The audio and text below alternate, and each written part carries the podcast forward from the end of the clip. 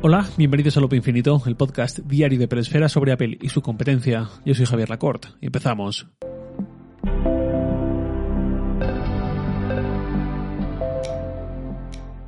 Durante años, Tim ha ido dejando pinceladas aquí y allá de la realidad aumentada y el papel que jugará dentro de Apple y, al final dentro de nuestras vidas.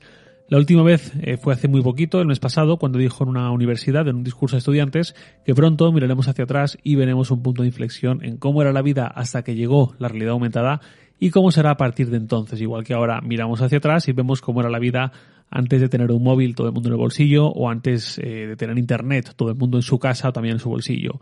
Casualmente hace poco he tenido conversaciones de estas, igual que una persona de 70 años hoy nos habla de que cuando era pequeña no había agua corriente en su casa y tenía que ir a llenar cubos al pozo. Supongo que cuando nosotros tengamos 70 años, o más que nosotros en general, mi generación más o menos, podremos hablar de nuestros recuerdos de pequeños, de cómo en esa época todavía no había internet, o todavía no había móviles, o había muy, muy poquitos y no todo el mundo lo tenía. Y si querías saber algo más, eh, algo más de cualquier tema me refiero, del que estuvieses escuchando en ese momento, tenías que esperar a que lo dijese un medio de comunicación, o tenías que irte a buscar literatura sobre el tema, o sobre todo, eh, si querías saber algún tipo de curiosidad no vinculada a la actualidad, era complicadísimo. Simplemente había cosas que no podías saber. Por ejemplo, podías pensar, eh, ¿qué edad tiene esta cantante concreta? Pues hoy Google nos lo sugiere cuando buscamos, no tenemos ni que darle a buscar. Pero en 1996, a ver cómo te enterabas de eso. Tenías que cazar al vuelo, alguna entrevista o algo así que lo dijera. Todo era muy complicado, el, flujo de información era eh, lentísimo en comparación con lo que llegó después. Y así con un millón de ejemplos. Solo de los móviles. Todas las implicaciones de pasar de no tener así tener comunicación permanente con cualquier persona de nuestro entorno para tantas cosas. Tim Cook mm, cree que en algún momento nos acordaremos de la misma forma de cuando no teníamos realidad aumentada y el momento en que sí empezamos a tenerla. Y está siendo muy insistente con todo esto. En Diverge el año pasado sacaron un artículo recopilatorio con todas las veces en que Tim Cook ha hablado de la realidad aumentada, qué ha dicho, cómo lo ha dicho, qué contexto había en ese momento desde 2016, que fue un poco antes de que Apple lanzase la integración en iOS de ARKit, ARKit, y desde entonces siempre se ha referido en términos muy elogiosos hacia ella, muy a largo plazo también, incluso diciendo que la realidad aumentada será eh, the next big thing, no la siguiente gran cosa, como traducción aproximada.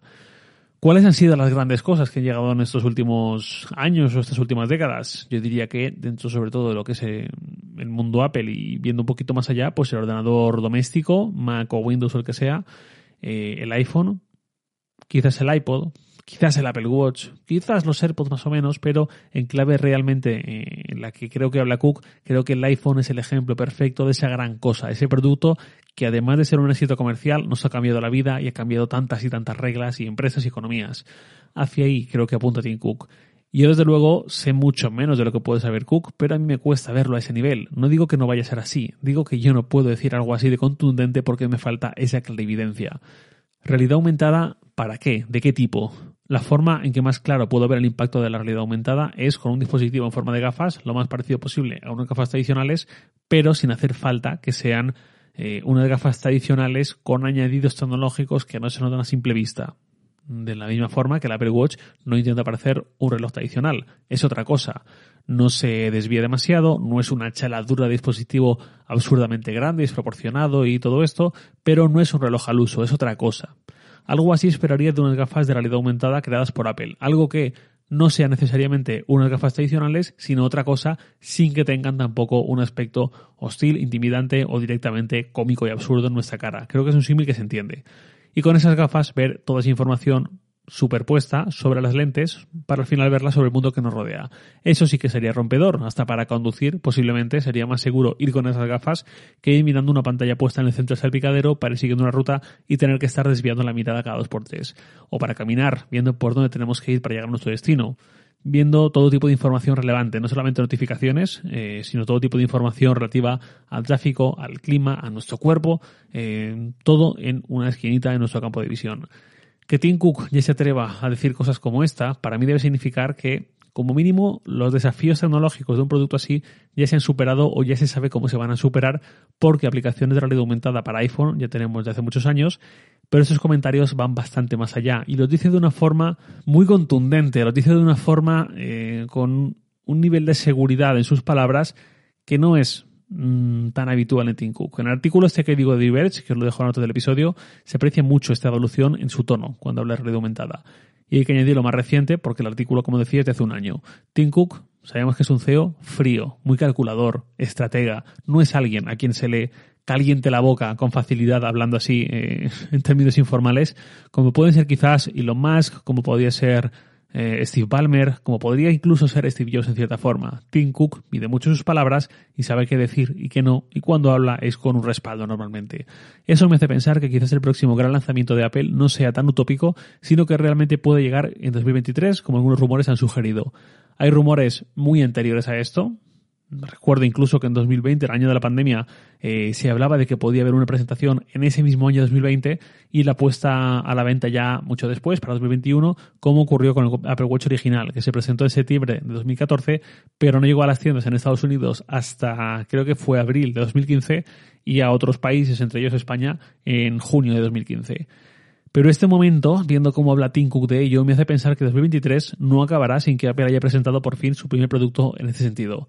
No sé si serán esas gafas o si será en primer lugar algo más asequible a nivel tecnológico, a nivel de desarrollo, como el casco que también se ha rumoreado mucho. No sé qué llegará, pero ahora mismo tengo una sensación muy similar a la que teníamos muchos a principios de 2014 o a finales de 2013 más bien.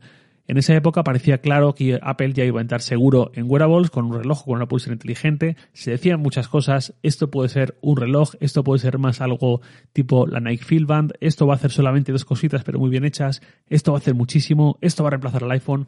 No sabía muy bien a qué tenernos porque Apple, como ha podido ser bastante habitual, a lanzar nuevos productos completamente nuevos, nuevas gamas, sabía proteger muy bien sus secretos, sabía proteger muy bien el desarrollo de ese producto y no sabíamos eh, ni muchísimo menos cómo iba a ser finalmente ese producto hasta el momento de su presentación, como también pasó con el iPad. Del iPad se dijeron un montón de cosas, eh, casi todas erróneas, y finalmente llegó otra cosa, otro concepto, otro estilo, otro sistema operativo y otro precio incluso. En 2014, 2013-14, antes del Apple Watch original, teníamos una sensación muy similar. Esto lo va a cambiar todo, pero no sabemos muy bien de qué forma, ¿no?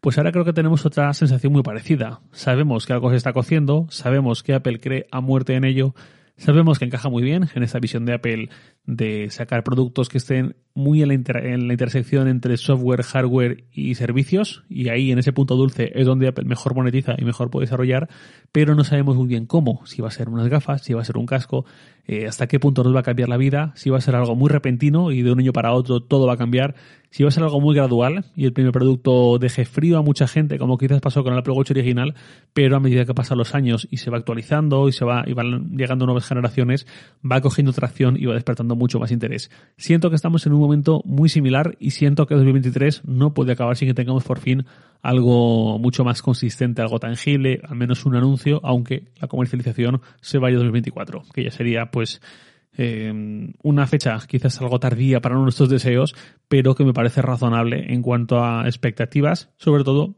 teniendo en cuenta lo que comento de Tim Cook y de esas frases que él dice sabiendo cómo es él y sabiendo en estos más de 10 años que lleva siendo CEO de Apple de qué forma suele proceder. Voy cerrando el episodio para rebajar un poco también las expectativas y las ganas de ver ese casco o esas gafas o lo que sea, respondiendo a la pregunta de un oyente sobre un producto que sí que está ya y que conocemos bien. El oyente es Alejandro M. Rodríguez, arroba alexcouto rdz en Twitter, que me dice, hola eh, Javier, nunca he tenido un Apple Watch, si quisiera empezar con uno, ¿debería ir a por el nuevo SE? ¿O por el Series 8? ¿O a por una serie menor? No soy usuario de mucho ejercicio, realmente es más por notificaciones, manejo de música y uso básico.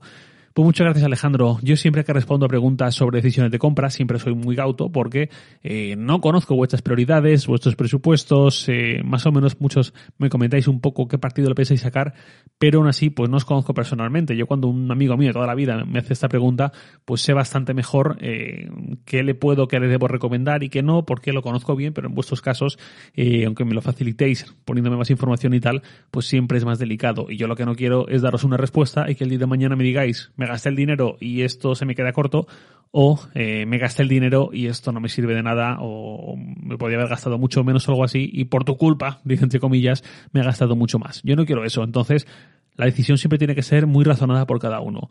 Yo, únicamente, viendo lo que me dice Alejandro, quiero un Apple Watch va a ser el primero que tengo. No hago mucho ejercicio, es más por notificaciones, música, uso básico. Un SE sobradísimo. Incluso eh, si te llama mucho la atención lo de la pantalla siempre activa, pues quizás puedes valorar la diferencia de precio entre un SE nuevo o un eh, Series 5 o un Series 6 incluso de o bien de segunda mano o bien reacondicionado o bien de algún distribuidor que todavía los venda que a veces suele encontrar alguno por ahí.